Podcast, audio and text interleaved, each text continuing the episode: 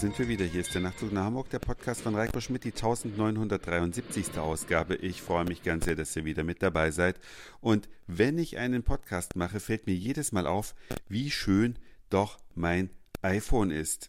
Denn zum Podcasten, wenn ich das Mikrofon unten reinstecken möchte in diesen Anschlussport, muss ich es aus seiner Hülle nehmen. Ja, ich bin jemand, der eine Hülle nimmt, denn ich bin schon ein bisschen dappert, wie man so sagt. Mir fällt das schon gelegentlich mal aus der Hand, das Telefon. Und dann ist die Sorge groß, dass es kaputt geht. Aber da es vielen Menschen so gibt, benutzen viele Menschen eine Hülle und das hat sich der Designer des iPhones wahrscheinlich nicht gedacht. Das Gerät wird praktisch immer irgendwie versteckt in einer mehr oder weniger großen Hülle. Ich habe mir eine von Otterbox gekauft. Das ist also ein Hersteller, der macht sehr stabile, sehr vernünftige Hüllen. Man kriegt das Telefon da auch kaum raus. Das heißt also im Zweifel wäre es sehr gut geschützt, aber wenn man es dann draußen hat, die Glasrückseite des Telefons macht es ja eigentlich erst so wertig. Und dass man dann nicht mehr so einen Klotz in der Hand hat, sondern ein zwar filigranes Telefon, was aber durch sein Gewicht, seinen Glanz, die verwendeten Materialien einfach eine gewisse Wertigkeit ausstrahlt. Und ich überlege mir jedes Mal, sollst du die Hülle jetzt mal wieder weglassen, denn ich habe ja auch noch so eine Versicherung abgeschlossen, dass wenn es mir runterfällt und es zerbricht, dass ich es dann repariert bekomme gegen eine Pauschale, nennt sich Apple Care oder Apple Care Plus, irgendwie so. Jedenfalls sorgt die dafür, dass man während zwei Jahren das Ding zweimal runterschmeißen kann und es dann repariert bekommt, wenn das Glas gerissen ist. Wie gesagt, auf der Rückseite hat das Gerät ja ebenfalls Glas. Es kann also auf zwei Seiten zerbrechen. Eigentlich sollte man es mal wieder riskieren, denke ich mir jetzt so, weil es ist so viel schöner, als wenn es in einer Hülle eingesperrt ist, egal wie toll die Hüllen zum Teil sind, aber ohne Hülle ist es einfach noch viel schöner. Wunderschön, um es kurz und knapp zu sagen. Aber es hat auch ganz massive Nachteile, solch ein Telefon. Nämlich jetzt in Corona-Zeiten, wenn man in Geschäften, zumindest in Hamburg ist das so, oder im öffentlichen Nahverkehr, eine Maske aufsetzen muss, dann erkennt einen das Telefon nicht mehr. Und jetzt sagt man sich ja, man braucht doch nun nicht unbedingt im Supermarkt äh, das Telefon aber gefehlt. Ich habe eine App drauf, die mir sagt, was ich einkaufen soll. Denn ich suche mir immer mal raus, was ich so die nächsten Tage essen möchte, zubereiten möchte. Und das Programm macht daraus dann eine Einkaufsliste mit allen Zutaten. Und die brauche ich natürlich im Supermarkt. Und dann muss ich aber wieder das Obst abwiegen, das Gemüse abwiegen, das Telefon also wieder wegstecken und dann wieder rausholen. Und dann muss ich es wieder entsperren. Und das funktioniert ja bei den modernen iPhones mit einer Technologie, die heißt Face ID. Die liest also das Gesicht und erkennt dann, ob der rechtmäßige Besitzer das Gerät in der Hand hält und dann entsperrt das.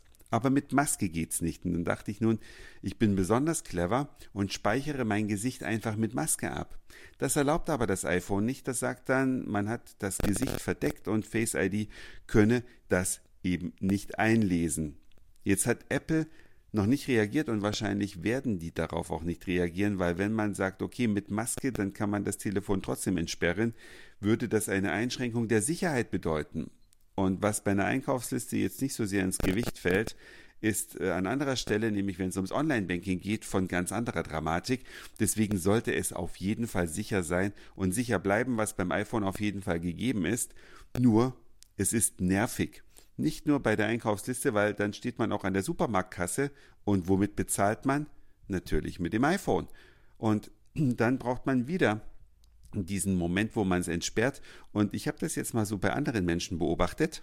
Manche, die warten dann, bis das Telefon eben merkt, oh, Gesichtsentsperrung funktioniert nicht und dann muss man den Code eintippen. Andere, und ich sag mal die weitaus meisten, setzen einfach die Maske ab, um sich dann von dem Telefon erkennen zu lassen. Und das wiederum ist nicht im Sinne des Gesetzgebers. Und ich weiß auch gar nicht, das ist ja mit der Maske immer so das Problem, was kostet's?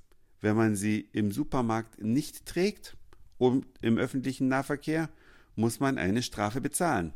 Wenn man sie dann aber im Auto trägt, muss man auch eine Strafe bezahlen, denn im Auto, wenn man selbst fährt, darf man keine Maske tragen. Wenn man geblitzt wird, will die Polizei ja schließlich wissen, wer hinterm Steuer sitzt. Also es ist ein bisschen ein Hin und Her und super, super nervig, aber sich jetzt einfach für die Zeit von Corona ein neues Telefon zu kaufen, welches mit Fingerabdrucksensor funktioniert, das ist tatsächlich eine Überlegung.